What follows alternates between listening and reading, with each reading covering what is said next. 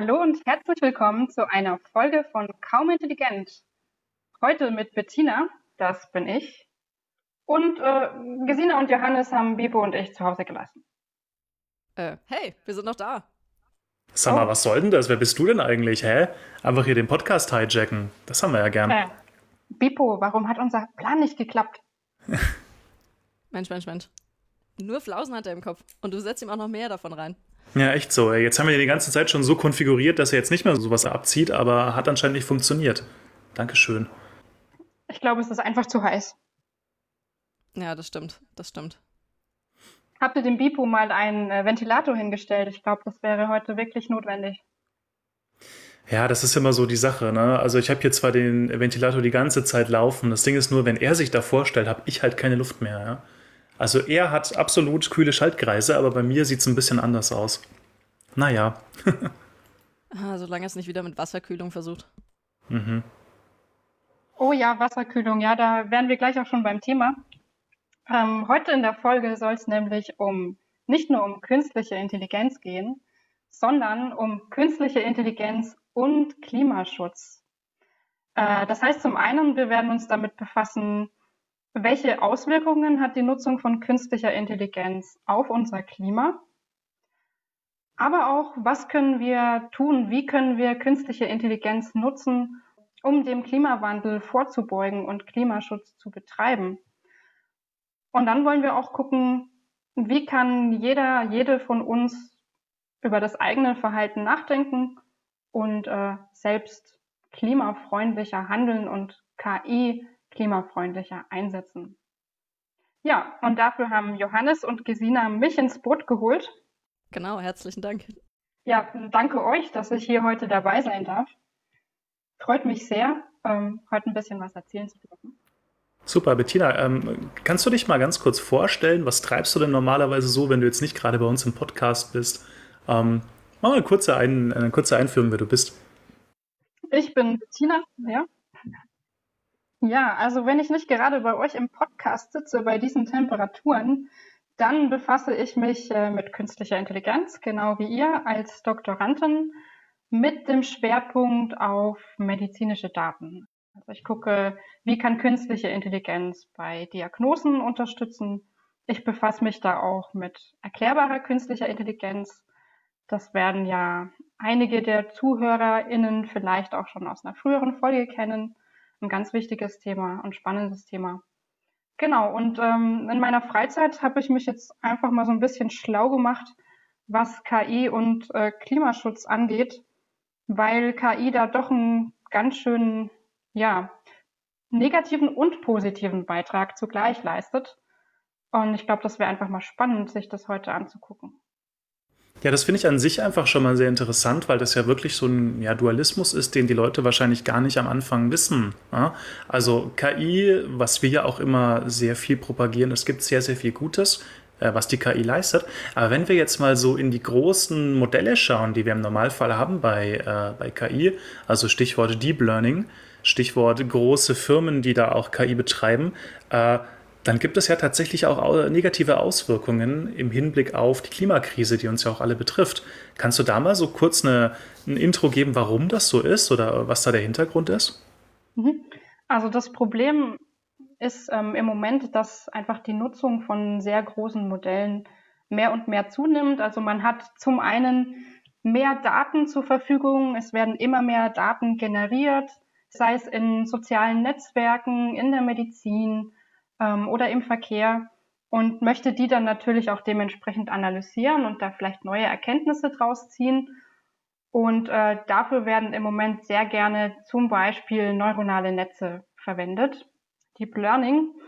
Und das ist einfach ein sehr datenintensives, ein sehr rechenintensives Verfahren, das dementsprechend natürlich auch sehr viel Rechenleistung braucht. Und äh, überall, wo Rechenleistung anfällt, wird natürlich auch viel Energie verbraucht. Und da hat man auf einer Seite irgendwie die Serverfarmen, die halt diese Rechenleistung zur Verfügung stellen. Und diese ganzen Server, die müssen natürlich auch gekühlt werden. Ähm, das heißt, da kann es unter Umständen auch einfach ganz viel Verbrauch an Wasser geben, an Kühlwasser. Mehrere Millionen Liter.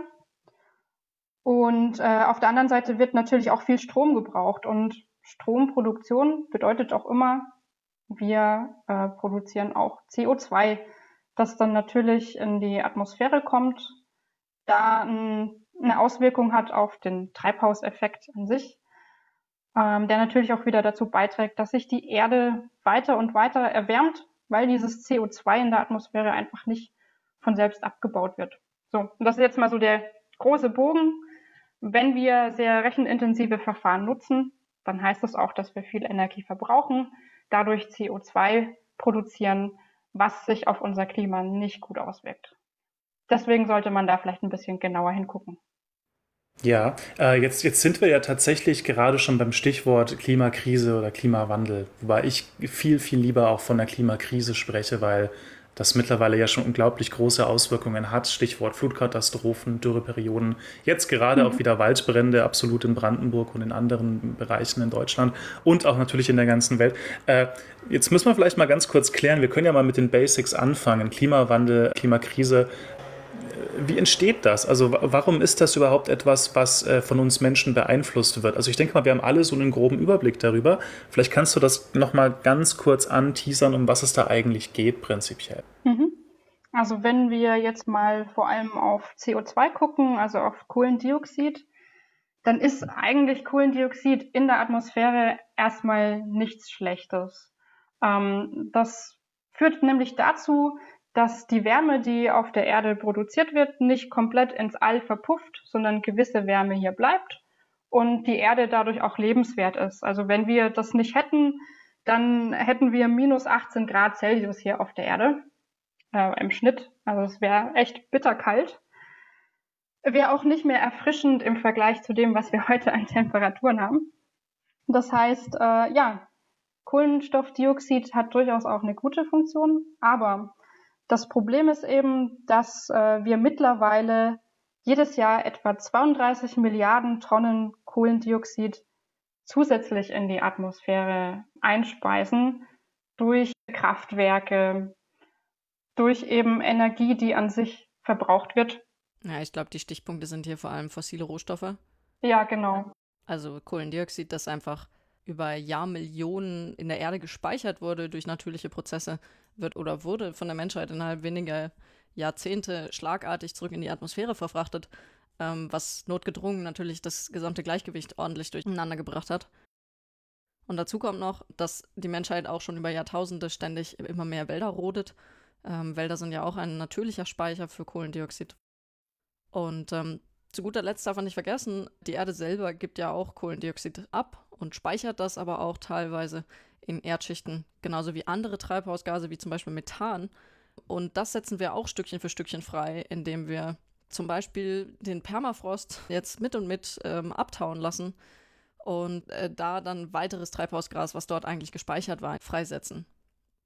Was man auch nicht vergessen darf, dass äh, die Viehzucht zum Beispiel extrem viele Treibhausgase einfach dadurch freisetzt, dass Kühe nun mal pupsen und sie pupsen Methan. Methan hat, ich glaube, eine 24 mal höhere Treibhauswirkung als CO2, also ist nochmal ähm, schädlicher fürs Klima. Das heißt, äh, Menschen haben es irgendwie drauf, an allen Ecken und Enden diese sogenannten Treibhausgase in die Atmosphäre zu pusten, was das Zeug hält. Und zwar auf eine Art und Weise, wie das natürliche Ökosystem ist, zum Beispiel durch Nachwachsen von Bäumen, die dann wieder CO2 speichern, CO2 eben nicht mehr zu Genüge wieder zurückspeichern können. Und äh, damit haben wir zu viel davon in der Luft. Ja, und wir sind leider auch mittlerweile an dem Punkt, ähm, dass selbst wenn wir ab morgen keine fossilen Brennstoffe mehr verwenden würden, dass die Temperaturen auf der Erde trotzdem erstmal weiter steigen würden, weil das ist natürlich ein träges System und das äh, durchaus auch für eine lange Zeit. Das heißt, diesen Treibhauseffekt würden wir trotzdem weiterhin haben, auch wenn wir direkt ab morgen aufhören würden. Ja, sehr guter Punkt. Und ich meine, für diejenigen, ähm, die sich noch nicht sehr viel damit beschäftigt haben, und sich vielleicht denken, okay, na gut, dann gibt es halt den Klimawandel. Aber das ist ja jetzt nicht unbedingt eine Klimakrise, weil ist ja schön, wenn es warm ist. Das Problem ist, dass diese Stauhitze nicht dafür sorgt, dass es einfach überall ein bisschen wärmer wird, gleichmäßig, sondern es sorgt eben für vor allem Extremwettersituationen. Das heißt, nicht nur zu warme Winter, sondern auch teilweise zu kalte Winter, zu wenig Niederschlag. Das heißt, Dürreperioden was Johannes schon gesagt hat, Flutkatastrophen, also zu viel Niederschlag auf einmal. Also die, die Liste nimmt kein Ende. Ich glaube, das Einzige, was die Klimakrise nicht direkt beeinflusst, sind Vulkanausbrüche. Und ja, genau. Ja, also ich will vielleicht noch mal ganz kurz darauf eingehen, was du vorhin noch gemeint hattest mit der Geschichte. Äh, es ist jetzt eigentlich schon zu spät. Ich sehe es leider auch immer wieder, auch in sozialen Medien zum Beispiel, dass das so ein bisschen zum Anlass genommen wird von wegen, na, wenn es doch jetzt schon zu spät ist, dann scheiß doch drauf. Ja? Dann machen wir das doch erst recht jetzt. Und was wollen denn die Leute da mit Klimaschutz? Äh, ich will mein SUV fahren, ist ja eh schon zu spät. Naja, das finde ich halt nochmal eine sehr krasse und sehr radikale Aussage in der Hinsicht, weil ähm, wenn wir jetzt aufhören würden, dann könnten wir Schadensbegrenzung betreiben. Ja? Dann können wir noch ein paar Jahre länger auf dieser Erde leben. Wenn wir jetzt aber einfach so weitermachen, dann sind selbst diese Jahre weg. Man muss es leider so radikal sagen. Ja? Also wir sind einfach gerade an einem Wendepunkt, beziehungsweise wahrscheinlich schon eher vorbei. Ähm, das ist aber keine Fre kein Freifahrtschein dafür, äh, mhm. dass man jetzt einfach sagen kann, naja, nach mir die Sintflut, jetzt im wahrsten Sinne des Wortes. Ähm, ja. Ja, von daher äh, muss man das, glaube ich, auch nochmal sagen. Es ist in gewissen Teilen zu spät für bestimmte Meilensteine, absolut. Aber das ist kein Anlass dafür, jetzt zu sagen, ja, lass mal machen, was wir wollen. Genau. Also, wenn die Nudeln überkochen, dann sagt man ja auch nicht, ja, jetzt ist eh schon zu spät, jetzt lasse ich sie weiter überkochen, sondern man nimmt sie trotzdem vom Herd, selbst wenn sie danach noch ein bisschen weiter sprudeln. Ja, man muss sie dann halt essen, ne? Das ist richtig. Und äh, so wird es uns allen gehen und deswegen sollten wir uns weiterhin damit befassen, was können wir tun? Also erstmal zu gucken, wie verhalten wir uns, was hat unser Verhalten für Auswirkungen. Ich möchte mal eine kleine Botschaft an alle Binge-Watcher da draußen schicken. Und zwar gibt's von einem Vergleichsportal, das heißt Safe on Energy, eine kleine Studie dazu. Und die hat gezeigt, dass, weil das jetzt auch wieder sehr beliebt ist, Stranger Things, wenn das von 64 Millionen Menschen geschaut werden, ähm, dann wird die gleiche Menge an CO2 verursacht wie etwa 56.700 deutsche AutofahrerInnen pro Jahr mit ihrem Auto produzieren. Und das, ähm, wenn sie einfach nur diese eine Serie durchstreamen. Und das finde ich ist schon echt unglaublich viel für eine Serie, wenn man bedenkt, äh, wie viel auch geguckt wird. Und das ist jetzt einfach nur eine Plattform und es gibt sehr viele Plattformen und die Menschen an sich gucken viel, äh, was das so auch freisetzt. Ja, ich glaube, das ist einfach prinzipiell eine Geschichte von positiven und negativen Einflüssen. Ja, also ich denke mal, man sollte jetzt keinem Menschen irgendwie verbieten, Netflix zu schauen, Fernsehen zu schauen, eine YouTube-Suche zu machen. Ja, da gibt es ja auch verschiedene Studien, die zum Beispiel sagen, eine YouTube- oder Google-Suche verbraucht so und so viel CO2. Äh, ich glaube, es geht tatsächlich auch eher darum, dass man ähm, Anreize schafft, wie man denn äh, ja zum Beispiel das Klima aktiv schützen kann oder eben zum Beispiel solche Suchmaschinen zu verwenden, wie ich glaube, es hieß Ecosia. Ähm, mhm. Kann man aber gerne nochmal nachschauen, genau, wo es eben darum geht, äh, pro Suchanfrage wird eben ein Baum gepflanzt zum Beispiel. Ja, solche kleinen Dinge, die aktiv dagegen wirken und das quasi nicht zu einer ich, ich sage jetzt mal das böse Wort Verbotskultur führen, ja, obwohl ich das auch etwas schwierig finde, das Wort, aber hier passt, glaube ich, ganz gut, sondern es sollte eher darum gehen, dass man eben äh, sich bewusst ist, ja, das hat diese Auswirkungen, absolut, und man macht sich mehr oder weniger mit schuldig an bestimmten Dingen, die das Klima beeinflussen, aber dass man eigentlich eher im Hintergrund hat, quasi, wie kann ich an anderen Dingen aktiv quasi daran arbeiten, dass zum Beispiel mein ökologischer Fußabdruck jetzt nicht mehr so groß ist. Genau, also ich wollte jetzt hier auch keine Verbotskultur propagieren. Ja, ja logisch, klar. Ich denke einfach, wenn, wenn jeder uns sich ein bisschen damit bewusst wird, was halt der Konsum für Auswirkungen hat, dann ähm, sind wir, denke ich, auch insgesamt bereiter, an solchen Maßnahmen teilzunehmen, uns auch zu engagieren, wie du gesagt hast, Johannes. Ja, dass man da aktiv teilnimmt am Umwelt- und Klimaschutz. Ich glaube, das ist wirklich ein sehr, sehr wichtiger Punkt. Mir war zum Beispiel, ähm, bis mir jemand diesen Vergleich gesagt hat, ein YouTube-Video gucken verbraucht so viel Energie wie eine Tasse Kaffee aufheizen. Ähm, also bis mir das jemand gesagt hat, war ich mir dessen überhaupt nicht bewusst, weil das Internet ist halt da und ich habe gedacht, das, was Strom braucht, ist halt mein Laptop und vielleicht, weiß ich nicht, der Router, der da irgendwo blinkt und noch mein Bildschirm.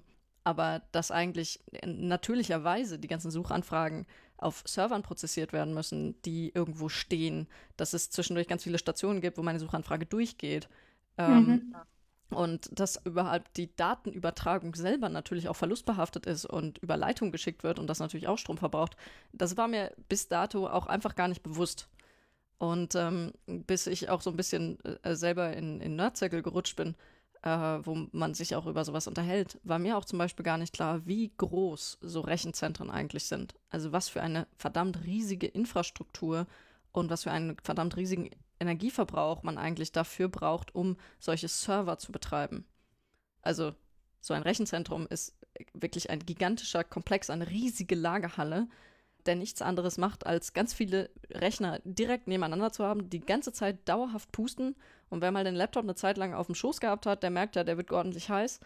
Und mhm. ähm, so ein Rechenzentrum braucht, wie du gesagt hast, ewig viel Energie, allein dafür, um die Heizenergie, die von den Rechnern erzeugt wird, abzutransportieren. Und dazu kommt natürlich die vielen Watt, die die Rechner fressen, selber noch dazu. Ja. Und halt auch einfach das Wasser, ne? das, das da verbraucht wird. Also Trinkwasser letztendlich oder Wasser, das der Erde entnommen wird, um diese ganzen Server zu kühlen. Ähm, ich habe da mal geguckt, was da so die Zahlen wären und das kann man sich echt nicht vorstellen. Das sind Millionen von Gallonen pro Tag. Ähm, eine Gallone sind 3,7 Liter ungefähr. Und das in Millionen pro Tag. Äh, da kann man sich wirklich mal so auf der Gehirnrinde zergehen lassen, was das eigentlich für die Natur bedeutet. Ich meine, da ist natürlich, also so, um es ein bisschen anschaulicher zu machen, da wäre es eigentlich interessant, wenn ihr jetzt da draußen euch mal im Internet mit einer Suchanfrage darüber erkundigt, wo ist eigentlich bei euch das nächste Rechenzentrum und euch das einfach mal in der Satellitenansicht in Google Maps zum Beispiel anschaut, wie groß das eigentlich ist und vielleicht da auch, wenn die eine Homepage haben, einfach mal nachguckt, wenn die das angeben, was ist denn bei denen zum Beispiel Energieverbrauch oder den könntet ihr dann auch versuchen zu überschlagen und äh, dann vermutlich auch die Heizleistung, wofür man dann natürlich auch Kühlwasser braucht. Da, glaube ich, kriegt man dann so einen gewissen Zugang, wenn man sich zumindest mal ein Rechenzentrum anschaut, wie riesig sowas ist. Aber bevor wir jetzt so die ganze Zeit darüber reden, wie riesig Rechenzentren sind, ich hoffe, wir haben alle Zuhörerinnen und Zuhörer davon überzeugt, wäre ja eher die interessantere Frage, was genau hat es jetzt eigentlich mit KI zu tun?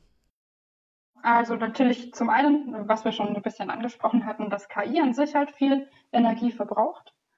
Ähm, vielleicht haben einige von euch äh, schon von Googles AlphaGo gehört, das da ähm, sehr gut abgeschnitten hat. Und äh, da gibt es ein paar Daten darüber. Es wurde 40 Tage lang trainiert und hat dabei mehr als 90 Tonnen Kohlendioxid erzeugt. Äh, das ist schon, schon echt viel. Das heißt, genau, das ist zum einen KI als Verbraucher der Energie aber wir könnten jetzt vielleicht auch mal noch so ein bisschen auf die andere Seite gucken. Äh, was ist denn auch das Coole an KI? Also wie kann KI uns eigentlich helfen, Klimaschutz zu betreiben? Und äh, da gibt es einige Möglichkeiten. Also beispielsweise könnte es eingesetzt werden, kann KI eingesetzt werden, um saubere Energienetze zu steuern. Also je mehr erneuerbare Energien wir auch einsetzen, sowas wie Windparks oder Solarpanels, desto mehr verteilt sind auch dann die Energiequellen. Und wenn wir sehr viele verteilte Energiequellen haben und nicht mehr nur ein Kraftwerk, das da irgendwo an einem zentralen Ort ist, dann haben wir ein bisschen mehr Aufwand damit, diese ganze Ladung im System gut zu verteilen. Das muss intelligent gesteuert werden, je nachdem, wo der Verbrauch gerade hoch ist und wo auch gerade viel Strom zur Verfügung steht. Äh, denn der Wind, wie wir wissen, weht nicht überall gleich und die Sonne scheint auch nicht überall gleich. Das heißt, äh, das muss man dann irgendwie smart lösen, zum Beispiel über Smart Grids. Und äh, da könnte künstliche Intelligenz eben auch helfen, zum Beispiel durch Vorhersagen, wie sich wahrscheinlich der Verbrauch in den nächsten Stunden entwickeln wird ähm, und solche Dinge. Das heißt, da kann uns KI helfen. Äh, Bettina, ich habe da gleich mal eine Frage dazu. Und zwar, wenn wir jetzt sagen, wir können zum Beispiel äh, Vorhersagen machen, um zu gucken, äh, wie scheint jetzt die Sonne in den nächsten Stunden. Ja?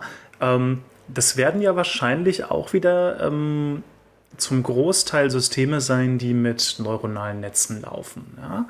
Mhm. Also muss nicht sein, da können wir uns vielleicht auch nochmal drüber unterhalten gleich, aber ich kann mir gut vorstellen, dass ja heutzutage auch einfach der, der Neural Network bzw. der Deep Learning Hype sehr, sehr groß ist und ich hatte auch schon selber, kann ich ja sagen, ein paar Masterarbeiten betreut, die sich mit genau dem Thema beschäftigt hatten. Ähm, Ja, wo es auch darum ging, quasi vorherzusagen, wie wird das Wetter in den nächsten Stunden. Die haben dann meistens gesagt, wir schmeißen mal ein Netzwerk drauf. Was würdest du sagen, ist jetzt die Bilanz vom Sinne von, ich trainiere ein solches Netz versus dem, was ich dann später wieder mit der, der Umwelt quasi Gutes tun kann. Ich kann mir jetzt ja zum Beispiel vorstellen, dass dieses Training von dem Netz jetzt einmalig passieren wird und dann eben für mhm. eine sehr lange Zeit verwendet werden kann. Ist das der Fall in der Praxis? Genau, also das ist halt auch der Punkt, dass man so ein bisschen zwischen Training und Anwendung unterscheiden muss. Also wenn ich erstmal ein wirklich gutes Netz trainiert habe, dann kann ich das ja eigentlich wirklich, wie du gesagt hast, öfter verwenden. Und ähm, in der Anwendung selbst passieren ja eigentlich kaum noch Rechenschritte, also wesentlich weniger, weil im Training habe ich ja immer das Ding, ich muss erstmal geeignete Werte, geeignete Parameter suchen. Das kann man sich so ein bisschen vorstellen wie, ich gehe durch die Stadt, einmal mit einem Plan und einmal ohne Plan. Und ohne Plan werde ich wahrscheinlich über Trial and Error einfach gucken, welchen Weg kann ich jetzt nehmen und ich brauche viel länger und ähm, wenn ich aber erstmal einen Plan habe, dann kann ich einfach direkt an mein Ziel gehen. Und so kann man sich das hier auch vorstellen. Wenn das Modell erstmal steht, in der Anwendung braucht es nicht mehr so viel Energie. Ähm, und dann habe ich vielleicht eben wirklich einen großen Vorteil dadurch, wenn ich gute Wettervorhersagen machen kann. Oder gehen wir mal auch in den Mobilitätsbereich. Da gibt es zum Beispiel auch so ähm, Spurassistenzsysteme für Autos wenn ich durch so ein Spurassistenzsystem verhindern kann, dass es einen Unfall gibt, dann habe ich da auch schon sehr viel Energie wieder eingespart, weil so ein Unfall natürlich viel kaputt macht und so weiter und so fort. Ähm, jetzt mal von, von menschlicher Gesundheit ganz abgesehen. Aber da kann ich Vorteile von der KI auf jeden Fall sehen, wenn das Modell erstmal da ist. Oder aber wenn ich irgendwo in der Präzisionslandwirtschaft bin. Präzisionslandwirtschaft ist jetzt so ein Wort. Was heißt das eigentlich? Präzision bedeutet eben, dass ich ganz speziell für einen Fall gucke, was sind da die Bedingungen ähm, und versuche wirklich KI für einen speziellen Fall zu trainieren. Nehmen wir zum Beispiel die Überwachung von Wäldern. Es gibt ja beispielsweise den Borkenkäfer, der immer wieder mal Bäume fällt und dann könnte man jetzt eine Drohne über den Wald fliegen lassen und mal sich so die Gesundheit der Bäume von oben angucken. Und ähm, da möchte man dann halt vielleicht für verschiedene Baumarten Modelle berechnen, die uns dann etwas über die Gesundheit dieser Bäume sagen. Und auch da kann KI helfen, wenn man erstmal dieses Modell hat. Die Bäume werden sich an sich, so wie sie ausschauen, nicht grundlegend in ihrer Struktur verändern. Das wird in den nächsten 100 Jahren weiterhin so sein. Und äh, deswegen kann so ein Modell immer wieder angewendet werden. Ich glaube, das ist auch ein sehr wichtiger Punkt, den du jetzt gerade genannt hast. Also ja, im Training muss man das Modell sehr, sehr oft auswerten, um am Ende die Parameter ähm, korrekt optimiert zu haben. Und im Zweifelsfall wird man es ganz, ganz, ganz, ganz, ganz, ganz, ganz oft im Training ausgewertet haben. Äh, die Frage ist nur, ob man es in der Anwendung selber, nicht am Ende insgesamt, wenn man es immer und immer wieder verwendet, am Ende da in der Anwendung nicht sogar öfter ausgewertet hat als im Training. Und da kommen wir, äh, denke ich, auch zu einem sehr, sehr wichtigen Punkt, ähm, wo gerade neuronale Netze, aber auch andere maschinelle Lernverfahren auch noch ihren negativen Beitrag zum Klima leisten können, indem einfach die Anwendung zu viel Energie frisst. Also auch wenn zum Beispiel jetzt ein Hey, Google oder Hey Siri erstmal für das Handy nur einen ganz kleinen Stromverbrauch bedeutet, wenn man das immer und immer wieder macht, dann verbraucht das natürlich immer mehr Strom. Mhm. Und da kommt auch noch dazu, ähm, es ist ja nicht so, dass wir jetzt hier mit einem kompletten Server durch die Gegend laufen, damit wir Hey Google sagen können. Sondern äh, da sind die guten Sachen, die gemacht wurden, dass man die Modelle versucht hat, klein zu bekommen sodass sie auch mit sehr wenig Stromverbrauch funktionieren, zum Beispiel auf einem Handy. Und das ist eben eine ganz, ganz wichtige Sache, dass ähm, ganz oft zu große Modelle verwendet werden. Also es werden ganz große Modelle verwendet, weil da kann man sich mathematisch sicher sein, dass die ziemlich sicher die richtige Lösung lernen können und am Ende relativ sicher auch ein gutes Modell dabei rauskommt. Aber es ist halt nur gut im Sinne von Performance, aber nicht im Sinne vom Energieverbrauch, weil ein großes Modell braucht natürlicherweise mehr Rechenleistung, also mehr Rechenzeit, bis es einmal durchgerechnet ist und damit insgesamt mehr Rechenleistung und Strom als ein kleines Modell. Und die eigentliche Kunst besteht darin, dass man nicht nur ein Modell findet, das gute Performance leistet, sondern auch eins, das für seine Performance auch insgesamt eine geringe Rechenleistung braucht. Ich ähm, bin damit ein bisschen vertraut, weil im Automobilbereich, wo ich jetzt unterwegs bin, ist das ein ganz großes Thema, weil alles, was du irgendwie ins Auto packen möchtest, wird am Ende auf, ähm, ähm, auf Spezialgeräten laufen, die jetzt eben kein Server sind, sondern möglichst energiesparend sein sollen, weil das Auto ja ähm, jetzt nicht unendlich viel Energie zur Verfügung hat. Und äh, da ist das eben ein ganz großes Thema, dass ein wesentlicher Teil des Entwicklungsaufwandes eigentlich ist, nicht das Modell einmal mit Parametern zu füllen, sondern die Parameter wieder loszuwerden, damit es möglichst klein ist und auf möglichst kleine Geräte passt. Und was da auch ganz spannend ist, der ganze Bereich, wie bekomme ich Expertenwissen in so ein Modell rein? Weil Expertenwissen gibt mir zum einen die Möglichkeit, mein Modell zu validieren, also zu überprüfen, ob es das tut, was es soll. Aber gleichzeitig kann mir Expertenwissen auch helfen, ein Modell schlanker zu machen, weil ExpertInnen normalerweise dann ja auch wissen, ähm, welche Eigenschaften eher weniger relevant sind, um zum Beispiel eine Diagnose zu machen oder im Automobilbereich bestimmte Objekte zu erkennen oder nicht zu erkennen. Und ähm, ja, dementsprechend ist das, denke ich, auch ein ganz spannender Bereich. Wie kriege ich Expertenwissen in so ein Modell rein? Wie kann ich dadurch mein Modell kleiner machen? Da gibt es solche Techniken wie Pruning.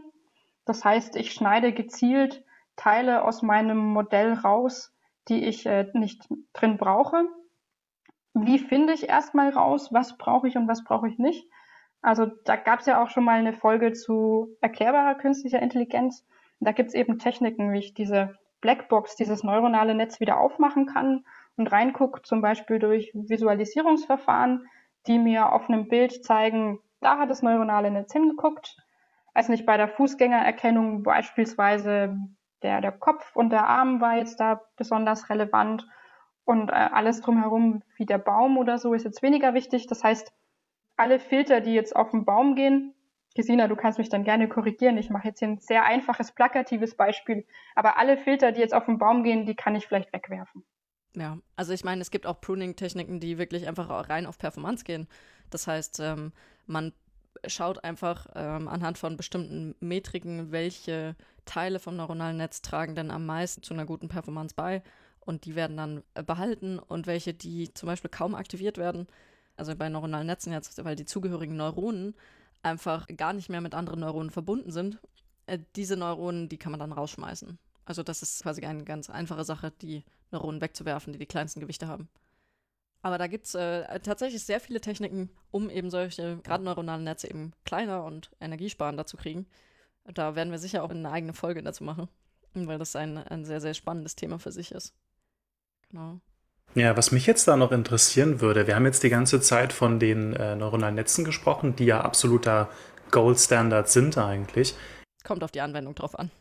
Das stimmt, genau. Das kommt nämlich jetzt gleich zur nächsten Frage. Denn ich äh, kann mir gut vorstellen, wenn man direkt quasi arbeitet mit Modellen, die nicht diese hohe Performance brauchen oder zum Beispiel auch nur mit wenig Beispielen auskommen, dann hätte man ja auf jeden Fall schon was gespart im Sinne von CO2 zum Beispiel.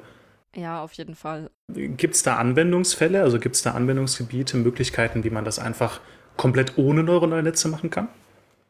Also ich denke, da wäre so ein Vergleich auch mal spannend. Also wir befassen uns ja auch in unserer Forschung mit Ansätzen wie beispielsweise Inductive Logic Programming, ähm, wo es darum geht, eben auf wenigen Beispielen relational zu lernen. Das heißt, ich habe graphenähnliche Strukturen, ähm, auf denen ich lerne und Wissen rausziehe.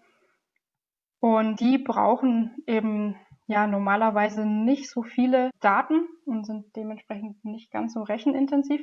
Wäre aber schon auch spannend, so einen Vergleich mal zu sehen, weil wenn ich jetzt einen Problembereich habe, der einfach sehr komplex ist, dann kann auch Inductive Logic Programming sehr viel Rechenleistung brauchen, um das Problem zu lösen. Ähm, genau, also das bringt mich eigentlich so zu dem Punkt, bevor ich irgendein Machine Learning Verfahren anwende, sollte ich mir immer auch erstmal Gedanken drum machen, was ist denn eigentlich das Problem, das ich lösen will? Wie ist das Problem repräsentiert? Welche verschiedenen Ansätze gibt es da? Also Deep Learning ist definitiv nicht immer der heilige Gral, genauso wie Inductive Logic Programming auch nicht immer der heilige Gral ist. Ähm, deswegen sollte man sich da vorher schon schlau machen, weil wenn ich natürlich ein Modell auf eine Datendomäne anwende, wo es mir gar nichts bringen kann, weil es vielleicht gar nicht diese repräsentative Power hat, die ich eigentlich brauche, dann habe ich ja schon wieder Energie verschwendet, habe keine Problemlösung und äh, muss dann nach einer Alternative sowieso gucken. Also am besten schon vorausschauen. Genau. Wenn man jetzt natürlich am Anfang erstmal noch keine Ahnung hat, dann einfach mal Leute fragen. Oder wenn man gerade keinen zur Hand hat, der einem da helfen kann, ähm, es lohnt sich immer erstmal mit kleinen Modellen anzufangen. Weil dann sieht man im Normalfall auch besser, wo man jetzt noch ausbauen müsste und wo nicht. Und kleine Modelle meine ich jetzt auch sowas wie lineare Modelle. Also es gibt wesentlich einfachere Verfahren als neuronale Netze. Ich glaube, eine gute Faustregel wenn man wissen will, ist mein maschinelles Lernverfahren und das Basismodell, was ich dafür verwende, komplex oder nicht. Da kann man im Normalfall bei vielen Verfahren einfach an der, der Anzahl der Parameter gehen. Das heißt, wenn ich wenige Parameter habe, die zu optimieren sind, dann kommt im Normalfall was Kleines raus und das Training geht schneller. Wenn ich viele Parameter habe, dann geht es natürlich langsamer. Und das geht hoch inzwischen bis zu mehrere Millionen bis Milliarden Parameter bei den wirklich, wirklich großen Modellen. Ja, jetzt habe ich noch mal einen anderen Themenbereich, ähm, den ich ansprechen wollen würde. Ich denke mal, wir haben jetzt mal ungefähr eine grobe Idee davon, wie einerseits KI ähm, ja auch schädlich fürs, fürs Klima sein kann, andererseits eben auch ungemein helfen kann. Es würde mich mal interessieren, ähm, wenn wir jetzt mal in die Richtung von Prävention gehen. Ja? Also wir haben jetzt mal das Szenario, dass wir immer häufiger Naturkatastrophen haben, auf die müssen wir uns einstellen.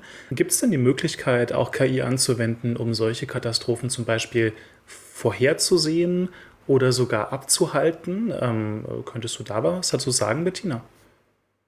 Also ich kenne jetzt zum Beispiel Anwendungen im Bereich der Vorhersage von Erdbeben. Also auf dem Gebiet gibt es schon ein bisschen was. Ähm, ansonsten weiß ich jetzt nicht, äh, da bin ich jetzt ein bisschen überfragt. Also ich weiß jetzt auch nicht von vielen Anwendungen, wo man jetzt sagen würde, dass die direkt einen positiven Einfluss aufs Klima haben. Ähm, man kann jetzt über indirekte Sachen nachdenken. Also was sind denn so die typischen Sachen, die viel CO2 ausstoßen? Da fällt uns jetzt in Deutschland natürlich Autofahren ein. Äh, das heißt, allein der Fakt, dass wir zum Beispiel gerade über Videokonferenzen uns jetzt hier unterhalten können, zeigt schon, dass jetzt nicht drei Leute irgendwie von A nach B gefahren werden mussten oder zwei davon mindestens, damit wir zusammensitzen können.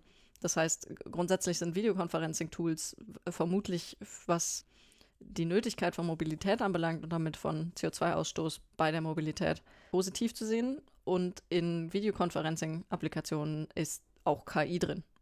Das heißt, um das mal als Beispiel heranzuziehen, ich glaube, es gibt viele Anwendungen von KI, die erst andere Anwendungen so komfortabel machen, dass ein Großteil der Personen sie überhaupt benutzt. Das ist natürlich was sehr Positives, was bei Automatisierung eben mit dabei rumkommt. Und ich glaube, das ist auch nochmal ein ganz wichtiger Punkt, weil du gerade gesagt hast, diese Anwendungen sind komfortabel. Ähm, also je, je intuitiver auch die Interaktion mit Technologie ist, desto eher sind die Leute ja auch bereit, das zu nutzen. Das heißt, wir sollten auch darauf gucken, dass wir Anreize schaffen, um umweltfreundliche KI zu nutzen. Das besteht halt eben auch darin, den Leuten wirklich die, die Fähigkeit zu geben, diese Systeme nutzen zu können. Also ich denke, das sind auch ähm, so ein bisschen weichere Faktoren, so psychologische Faktoren mit dabei, die man berücksichtigen sollte. Genau. Und wenn man den ultimativen psychologischen Faktor mitnimmt, durch gute KI und Suchalgorithmen sind Menschen ja überhaupt erst in der Lage, sich sinnvoll zu irgendwelchen Knackthemen zu informieren. Das heißt, man könnte auch sagen, dass die Automatisierung und das Wissensmanagement, was wir inzwischen auf der Welt haben, überhaupt die Menschheit bisher dazu befähigt hat, natürlich erstens den Klimawandel auszulösen, aber jetzt überhaupt in die Lage versetzt, kollektiv etwas dagegen zu tun und äh, generell kollektiv zu agieren. Und das ist, ähm, glaube ich, ein Mehrwert, der jetzt nicht unbedingt nur auf den Klimawandel, sondern auf die gesamte Entwicklung der Menschheit durchaus positiv zu sehen ist und auch schwer eben gegen die negativen Folgen aufzuwägen ist.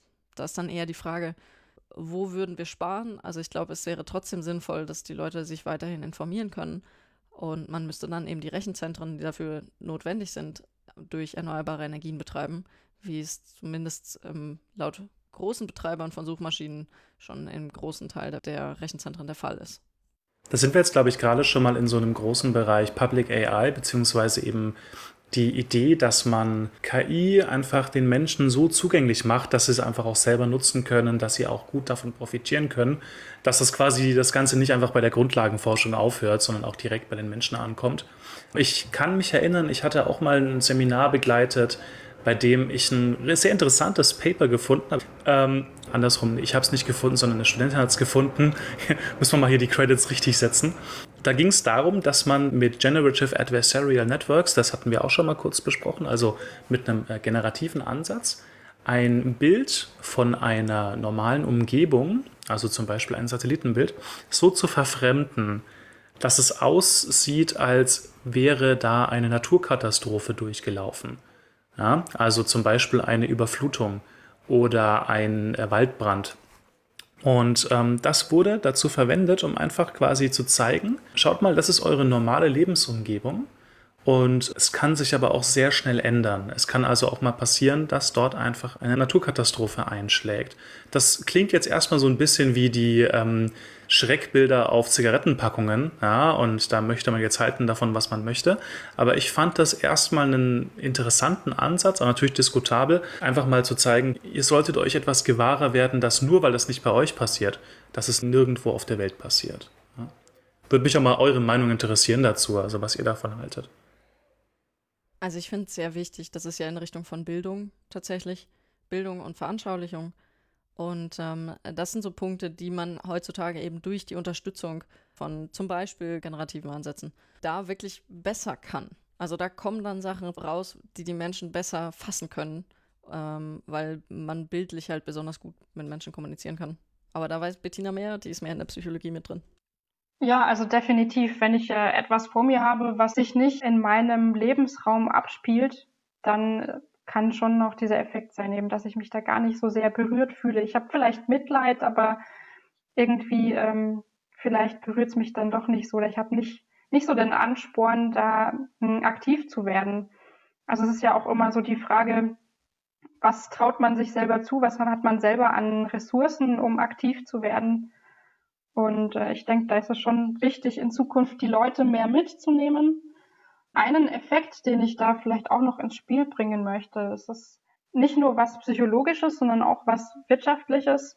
Wenn ich zum Beispiel über KI schaffe, Prozesse effizienter zu machen.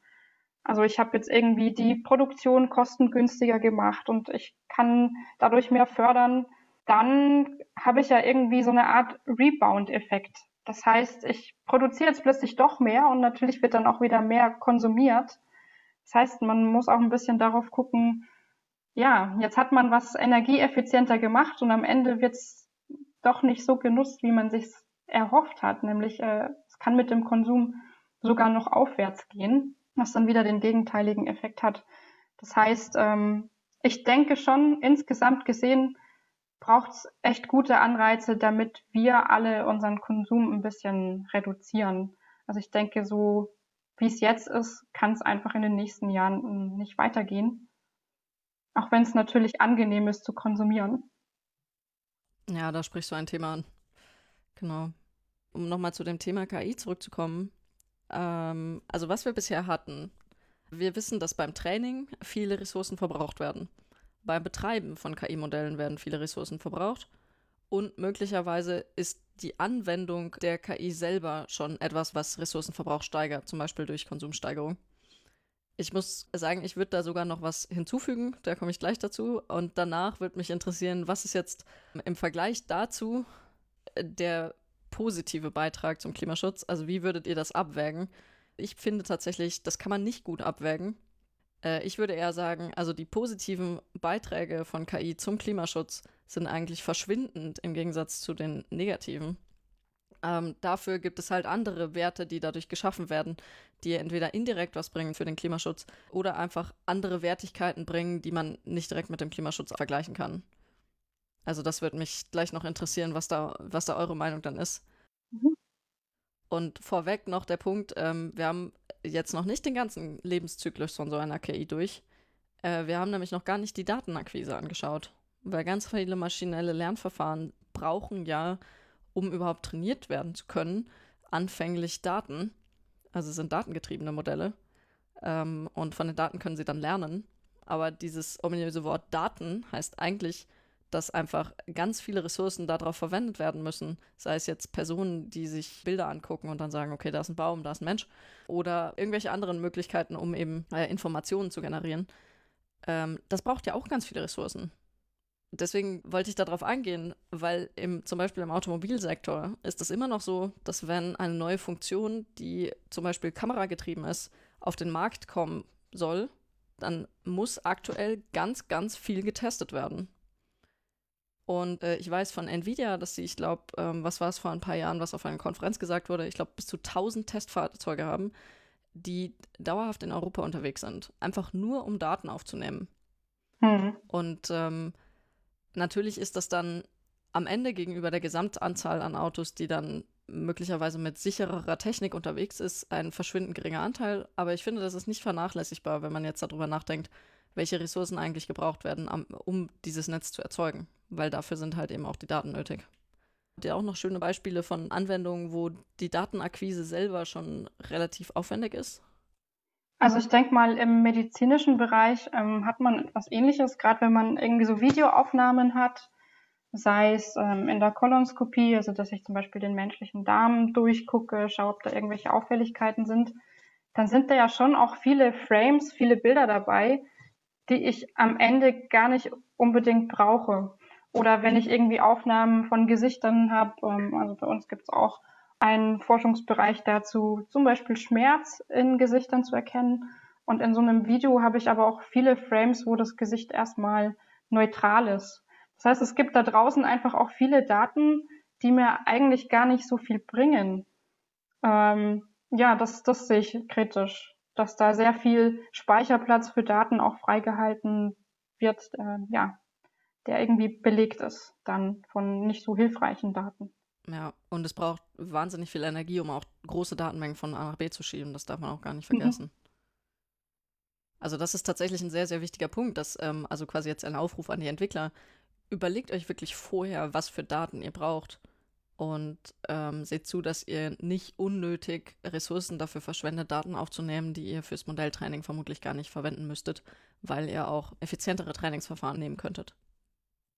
Und was mir an der Stelle auch noch einfällt, ist, ähm, also es kommt ja auch immer wieder mal so die Angst auf, dass äh, künstliche Intelligenz uns Menschen ersetzen könnte. Und ich denke, an diesem Punkt wird auch ganz deutlich, wir brauchen den Menschen weiterhin, ähm, um eben auch zu gucken, welche Daten werden überhaupt aufgenommen, was ist denn überhaupt nützlich.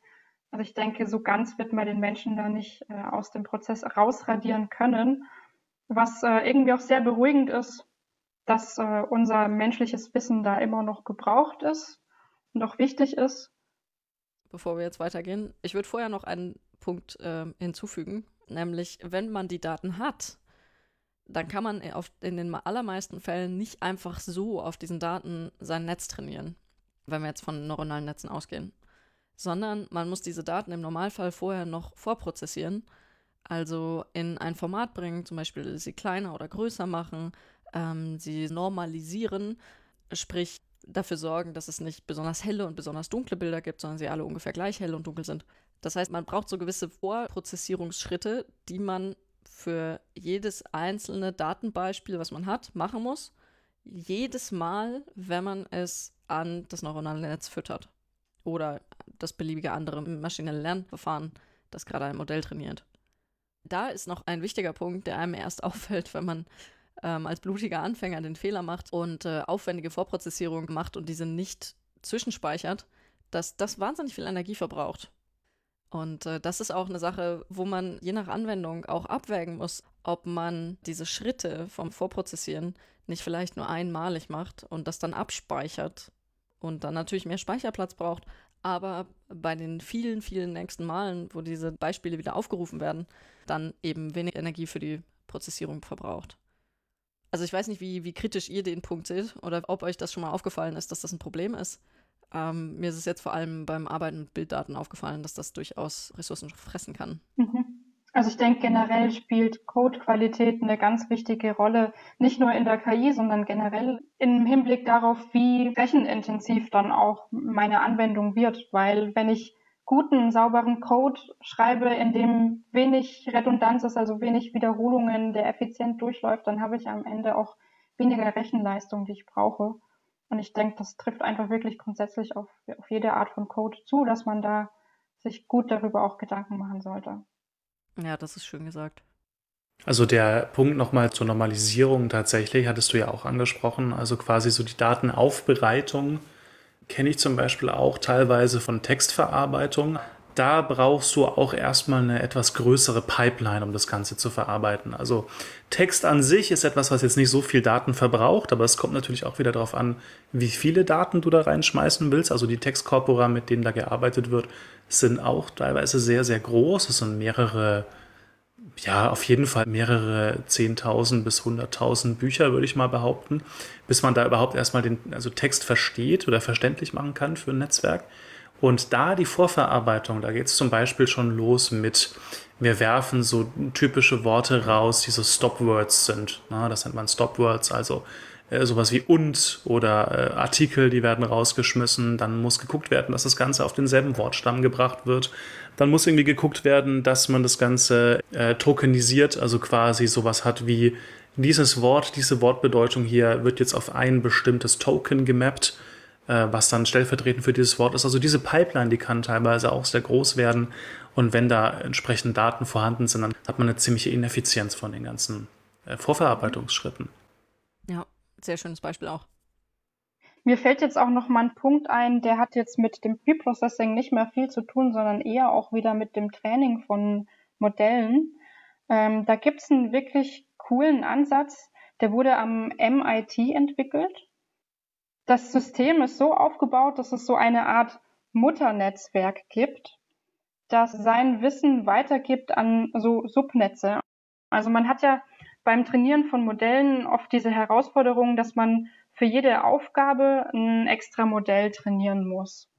Und ähm, dieses Mutternetzwerk hat sozusagen übergeordnetes Wissen, das es an diese Subnetze weitergeben kann, sodass diese Subnetze es dann leichter haben, neue und verschiedene Tasks zu lernen, was das ganze System einfach effizienter macht. Äh, das fand ich eine ganz coole Idee, so ein bisschen so eine Hierarchie aufzubauen, weil wir Menschen, wir machen das ja eigentlich ähnlich. Wenn wir irgendwie Kontextwissen haben, übergeordnetes Wissen, dann äh, nutzen wir das ja auch für detailliertere Aufgaben, die wir lösen wollen.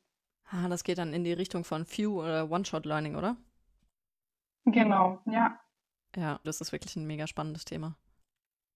Ja, fällt euch dann noch irgendwas ein, was wir jetzt noch nicht genannt haben? Ich würde gerne noch einen weiteren Punkt hinzufügen. Also ich denke, in der Zukunft wird es immer wichtiger werden, auch flexible Modelle zu haben. Denn Daten verändern sich über die Zeit und Verteilungen verändern sich. Das heißt, wir können sowas wie eine Concept Shift oder ein Concept Drift auch haben. Sprich, wir müssten eigentlich das Modell irgendwann updaten, also aktualisieren, damit es überhaupt noch das Problem lösen kann oder noch Vorhersagen treffen kann. Und damit geht natürlich einher, dass erneut Aufwand entsteht, ähm, wenn sich jetzt zum Beispiel unsere Klimamodelle durch den Klimawandel grundlegend irgendwie verändern sollten, dann sind die ja nicht mehr gültig und dann brauchen wir neue und dann müssen wir da eine Aktualisierung durchführen.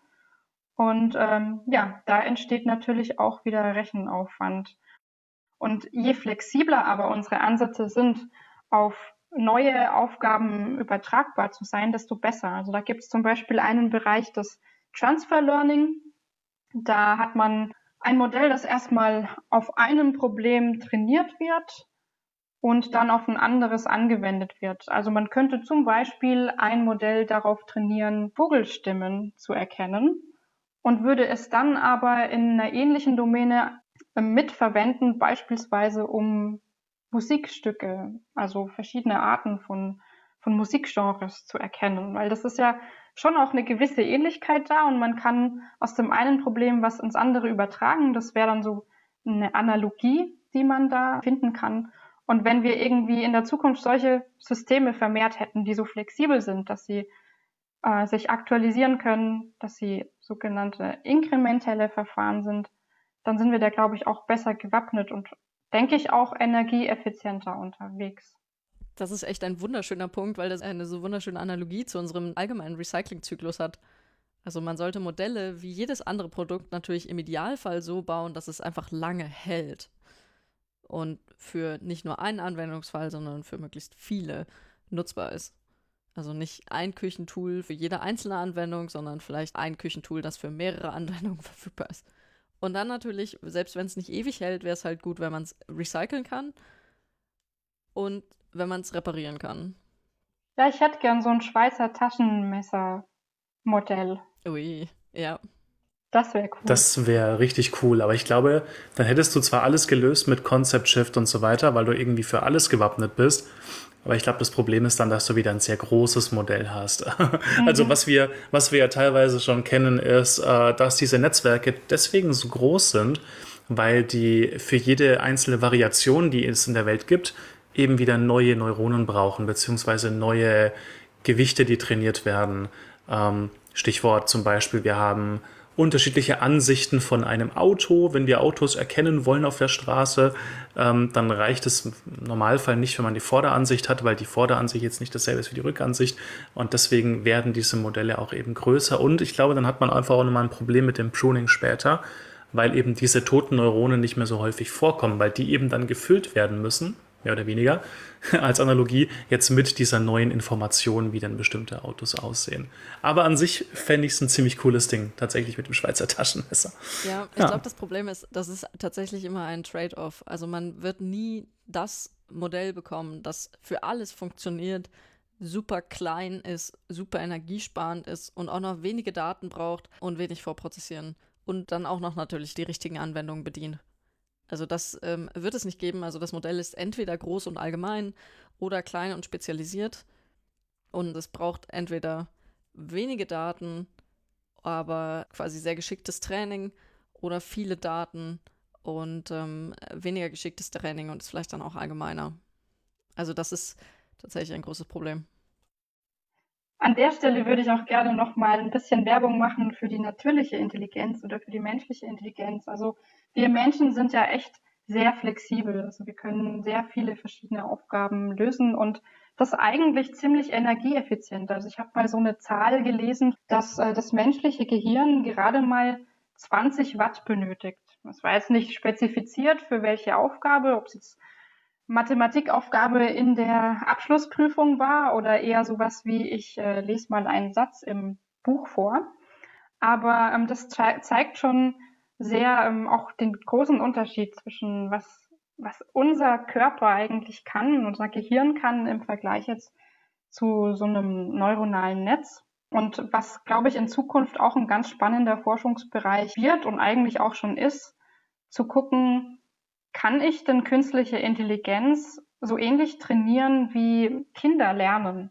Also, dass man wirklich so Schritt für Schritt der KI was beibringt über einen Zeitraum verschiedene Aufgaben, vielleicht auch eben auf verschiedenen Schwierigkeitsleveln und dann ähm, schaut, ob man das menschliche Lernen irgendwie imitieren kann, um dann vielleicht am Ende auch zu so einem effizienten und guten System zu kommen, wie wir Menschen eigentlich sind.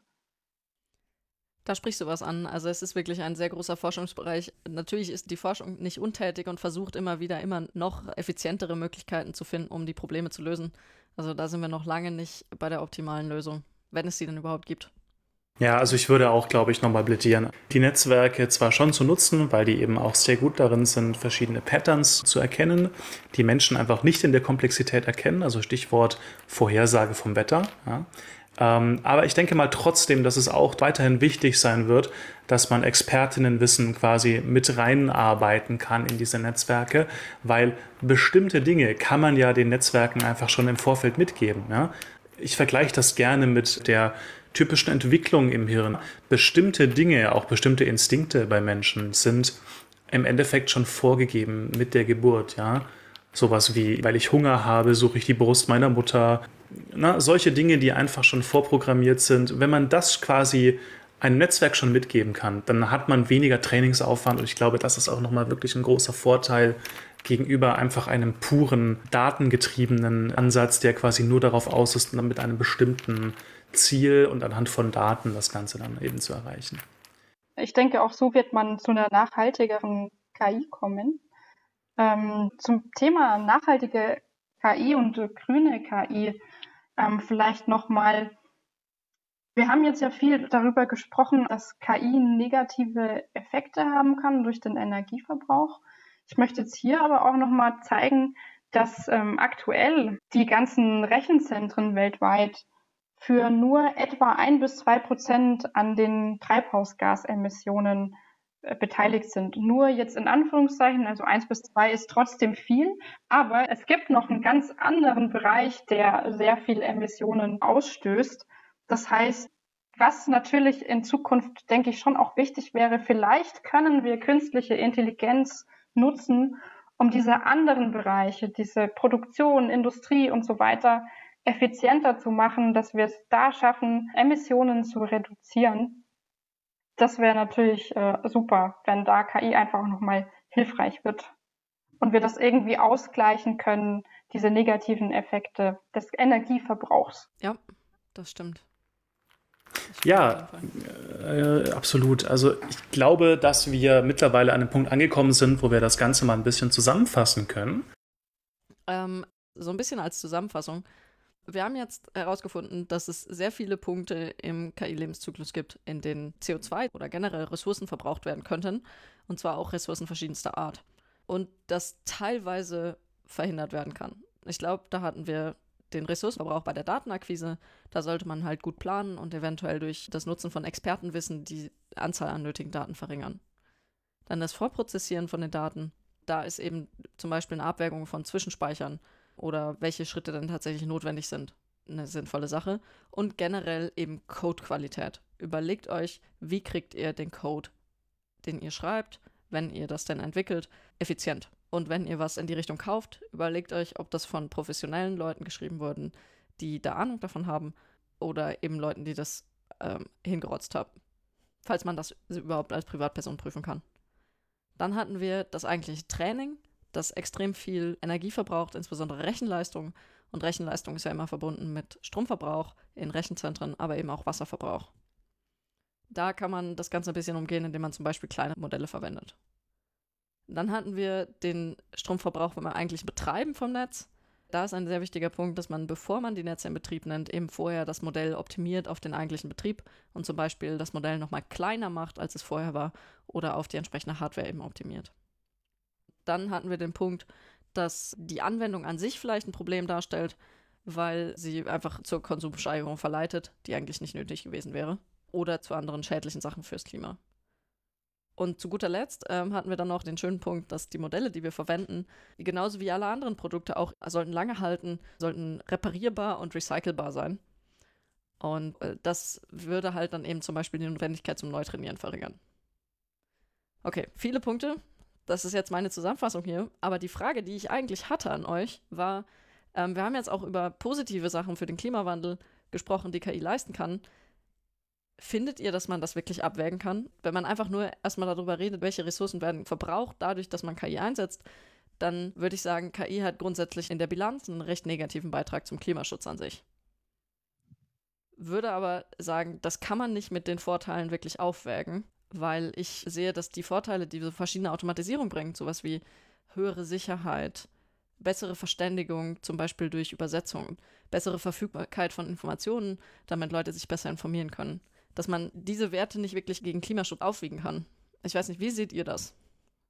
Hm. Also ich habe das bei meiner Recherche auch gemerkt, dass äh, ja allein schon der Unterschied, ob ich jetzt für Zahlen in Deutschland gucke oder nach Zahlen in Amerika recherchiere. Also wir haben ja zum Beispiel hier in Deutschland auch einen ganz anderen Energiemix als jetzt in den USA. Das heißt, da ist auch der ökologische Fußabdruck ein bisschen anders zu bewerten, dadurch, dass wir doch mittlerweile, glaube ich, 40 Prozent aus erneuerbaren Energien an Strom gewinnen. Und ähm, das heißt, ja, das ist, das ist ein komplexes System. Und ich glaube, da gibt's einfach auch noch zu wenig Beiträge, die irgendwie so ein bisschen zusammenfassen, wie es denn global ausschaut, auch einfach weil es eine schwierige Aufgabe ist. Aber ich denke, wenn wir alle ein Bewusstsein dafür haben, was unser Verhalten auslöst und welche Lösungen es gibt, dann werden wir da automatisch zu einer besseren Zukunft beitragen. So würde ich das jetzt zusammenfassen. Das ist schön zusammengefasst. Wobei ich muss sagen, dass mit dem erneuerbare Energien, also ich, ich finde das immer ein bisschen schwierig, weil am Ende verschiebt man das Problem dann an der Stelle ja bloß, weil man sagt, okay, ja, ähm, es verbraucht ja bloß Strom und der Strom kann ja auch erneuerbar sein. Das ist wie E-Autos. Also ich meine, E-Autos verwenden erstmal Strom und äh, das heißt, man hat zumindest die Option, dass man erneuerbare Energie für den Betrieb des Fahrzeugs verwendet. Aber ähm, das ist natürlich nicht gesichert. Hm. Und da kommt auch noch dazu, dass man vielleicht auch seltene Erden braucht, um bestimmte Bestandteile auch für erneuerbare Energien zu bauen. Ne? Also ich denke an Solarpanels, wo du bestimmte ähm, Materialien brauchst. Oder um Server ja. zu bauen. Ich glaube, das hatten ja. wir noch gar nicht. Mhm. Also ich meine, ein Computer ist ja auch ein hochkomplexes Produkt, das zum Beispiel hochreines Silizium braucht und auch diverse andere seltene Erden, unter anderem auch Gold. Ähm, tja, ich weiß nicht, ob es Sinn macht, immer mehr Server irgendwo hinzuklustern, ähm, damit man immer mehr KI-Anwendungen betreiben kann. Wie siehst du das, Johannes? Ja, also ich bin da absolut bei euch. Also vor allem, wenn man jetzt mal diese ganzen wirklich nicht erneuerbaren Energien bzw. nicht nachwachsenden Rohstoffe anschaut. Ähm, ich würde aber trotzdem sagen, tatsächlich, weil du vorhin angesprochen hast, die Frage, ob wir jetzt die Vorteile von KI wirklich aufwiegen können mit der Frage, ob KI nicht eher dem Klima schadet. Ich glaube fast, es muss wirklich ein paralleler Prozess sein. Also ich würde KI wirklich als Zukunftstechnik nicht aufgeben, absolut nicht. Und das sage ich jetzt nicht nur, weil davon wahrscheinlich später mein, meine Arbeitschancen abhängen. Äh, das sage ich auch aus der Überzeugung raus, dass KI absolut wichtig auch für Gesellschaft ist und für zum Beispiel Klimaschutz. Ich glaube aber, dass trotzdem parallel auch wirklich sehr viel getan werden muss, damit man eben künstliche Intelligenz auch klimafreundlich gestalten kann. Und nicht nur künstliche Intelligenz, sondern ich denke mal, das muss wirklich ein komplettes Umdenken passieren in die Richtung. Auch das, was ja auch gerade passiert. Ich meine, jetzt zur Zeit haben wir natürlich wieder eine sehr schwierige Debatte, weil wir auch wieder durch den Ukraine-Krieg bzw. den Angriffskrieg von, von Putin ähm, jetzt da wieder gerade wirklich eine Debatte haben, wie kommen wir ohne äh, Kohle und Gas klar. Ähm, ich glaube aber allgemein, dass es in der Gesellschaft schon so weit verankert ist, dass unser großes Ziel absolut Klimaschutz sein muss. Und ich denke mal, wenn wir das dann erreichen, dann wird auch die künstliche Intelligenz nachziehen und dann werden wir es eben auch schaffen, Serverfarmen, sollte es sie noch in dem Zustand geben, dann auch nachhaltiger zu betreiben. Ich glaube, das ist wirklich ein paralleler Prozess. Mhm. Ja, das finde ich gut. Also ich muss auch sagen, ähm, nur weil eine Anwendung halt einen positiven Beitrag zur Gesellschaft leistet, heißt das nicht, dass sie alle anderen möglichen negativen Beiträge ignorieren darf und sich nicht um zum Beispiel Effizienz scheren muss. Und damit äh, eben der Aufruf an alle KI-Entwickler. Denkt daran, dass eure KI so schon in dem Moment, wo ihr sie erstellt, aber dann auch später in der Nutzung möglicherweise Ressourcen verbraucht, die ihr reduzieren könnt aktiv, indem ihr zum Beispiel das Modell richtig designt. Und ich glaube, dann sind wir auch wirklich auf einem guten Weg, nicht, die Vorteile von KI plötzlich in Klimaprobleme umzuwandeln, sondern beides gleichzeitig nutzen zu können. Ja, das äh, soll sich jetzt auf jeden Fall mal die Folge unser kleiner Bipo anhören, der alte Stinker, ja, der nämlich am meisten hier in meiner Umgebung die Umwelt verpestet. Ich will jetzt nicht sagen wie, aber naja. ja, ich denke mal, das war jetzt auch eine gute Zusammenfassung nochmal für Bipo selbst, äh, was wir heute besprochen haben. Wir hatten heute die Bettina da, die uns nochmal so einen Einblick gegeben hat in die Idee, wie KI und äh, Klimaschutz beziehungsweise auch die Klimakatastrophe selbst zusammenspielen können. Ähm, ich weiß gar nicht, gibt es noch irgendwelche abschließenden Worte dazu? Ich denke, wir haben jetzt eigentlich alles soweit gut behandelt. Vielen Dank, Bettina, dass du dabei warst. Das hat mich sehr gefreut. Ja, vielen, ja. vielen Dank. War richtig cool. Vielen Dank euch, dass ihr mich eingeladen habt. Ähm, jetzt kann ich es vielleicht nochmal richtig stellen. Nein, ich habe nicht Gesina und Johannes stehen lassen und habe einfach hier das Test übernommen, sondern die beiden haben mich tatsächlich eingeladen. Ah, so war das, ja. Und ähm, ja, fand ich sehr schön, den, den Abend hier mit euch zu verbringen und dass wir auch irgendwie am Ende zu dem Fazit gekommen sind, also Mensch und KI müssen auch in Zukunft zusammenarbeiten und können Probleme sozusagen gemeinsam angehen. Wir müssen natürlich drauf gucken, was KI an Energie verbraucht und das intelligent einsetzen. Also lasst uns unsere natürliche Intelligenz auch weiterhin nutzen, um die künstliche Intelligenz besser werden zu lassen. Das ist ein schönes Schlusswort, ja. Ja, vielen Dank, Bettina. Ähm, war ein super gutes Gespräch. Ich glaube, dem ist nicht mehr hinzuzufügen. Richtig. Und dann bleibt mir nur noch übrig, äh, allen einen schönen Abend und Tschüss zu wünschen. Dankeschön. Macht's gut. Ciao, ciao. Tschüss. Bleibt gesund. Tschüss. Bis dann. Freut euch jetzt auf die Highlights aus dieser Podcast-Folge. Gekürt vom Schadenfreude-Modul von Bipo. Ich hätte eigentlich sehen müssen, dass du wieder da warst. Ich hab, Ja. Aber ich habe mir ein zu kurzes Zeitfenster angeguckt, weil ich habe ja hier die, die Tonspuren und kann gucken, wo es Ausschläge gab. Ja, stimmt. Ich werde hier ja voll getrackt. Ja, oder du machst einfach. Oder Oder ich so. kann einleiten und sagen, hey, heute ist Hallo, mal jemand herzlich willkommen. anderes da, den ihr gar nicht kennt. Ja, Oh genau. ja, das wäre auch mega lustig. Hallo und herzlich willkommen zu Kaum Intelligent. Heute mal mit jemand völlig anderem. Und Johannes und Nina haben wir zu Hause gelassen. Ach nee, doch nicht. Die sind doch da. hey. Naja, Okay, aber cool. trotzdem, wenn du schon mal da bist. Ähm, Äh, warte, also, schon- schon- fangen wir jetzt schon an? What? Ich dachte, wir machen jetzt eine kurze Pause. Und fangen dann an. ist jetzt benutzen. Ich fand's Johannes, sehr Johannes, wer hat hier Improvisation gerufen? Ja, die Gesine hat aber noch reingeredet am Anfang, deswegen dachte ich, wir starten Alles das Ganze nochmal da. Okay, jetzt habe ich sie schon zerstört. Hallo, herzlich willkommen. yes, voll gut. Jo, im Kasten. hey, wir sind Ja. sogar fast punktgenau. Fast. Vielleicht macht es auch Sinn, an der einen oder Oh nein, jetzt ist sie weg. Oh nein, Bettina, du bist weg. Aber gut, dass es erst danach passiert ist. Bettina, du bist weg, oh no. Ähm. Ah, jetzt kam wieder Ja. was. Jetzt. Ach, dann lag es einfach nur an meinen Kopfhörern. Ich glaube, die geben langsam den Geist auf.